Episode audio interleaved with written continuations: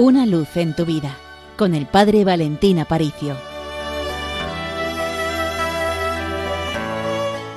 Querida familia de Radio María, una vez que dejamos atrás el tiempo de Navidad, los evangelios de cada día nos van acercando al ministerio público de la vida de Jesús. Contemplamos a Jesús ya predicando el Evangelio, recorriendo cada aldea de Galilea, entrando en las sinagogas y hablando claramente de que con él ha llegado el reino de Dios.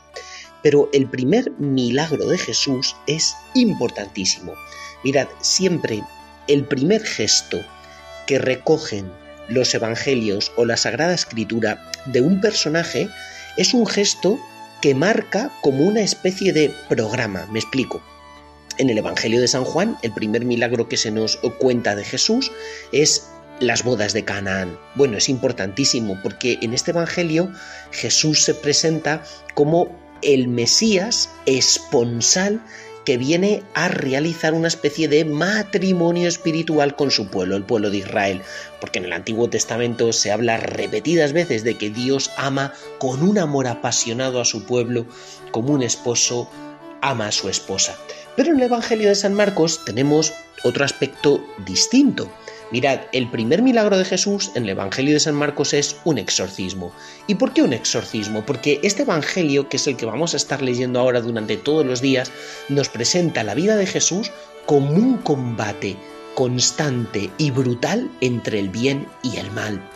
Grandes autores de literatura como C.S. Lewis o Tolkien han estado profundamente influidos por esta visión de San Marcos, donde Jesús viene a librar una batalla contra el poder de las tinieblas, contra el príncipe del mal.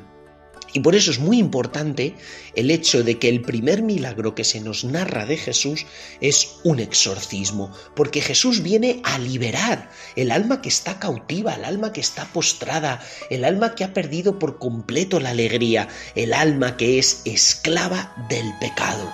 Jesucristo nos quiere libres, por eso quiere infundir en cada uno de nosotros, a través de su redención, de su muerte en cruz, de los sacramentos de la Iglesia, una inyección de vida y luz. ¿Quién ha dicho que creer es oscurantista? ¿Quién ha dicho que la fe te quita la libertad? ¿Quién te ha estado echando esas mentiras? Porque desde el principio ese es el discurso de la serpiente, Adán y Eva. Ese es el discurso del demonio, decir que Dios es enemigo de la libertad, que Dios es enemigo de tu luz, que Dios es enemigo de tu propia autorrealización. Pero ¿no descubres tú también el mismo discurso que hay en boca del demonio, en boca de la filosofía moderna, cuando te dice que Dios es enemigo de la libertad del hombre, nada más lejos de la realidad, porque tú solo puedes encontrar tu propia realización, tu propia felicidad en Dios. Por eso Jesucristo en este Evangelio de San Marcos viene a librar esta batalla, esta batalla poderosa contra el poder del mal, precisamente para llenarte de vida, para llenarte de luz, para llenarte de fuerza. Y de ahí que hoy martes estemos leyendo este exorcismo en el cual Jesús vence y Jesús triunfa. Pues querida familia de Radio María, recibid un abrazo inmenso del Seminario Mayor de Toledo y recordad, con los pies en la tierra pero con el corazón en el cielo. Una luz en tu vida, con el Padre Valentín Aparicio.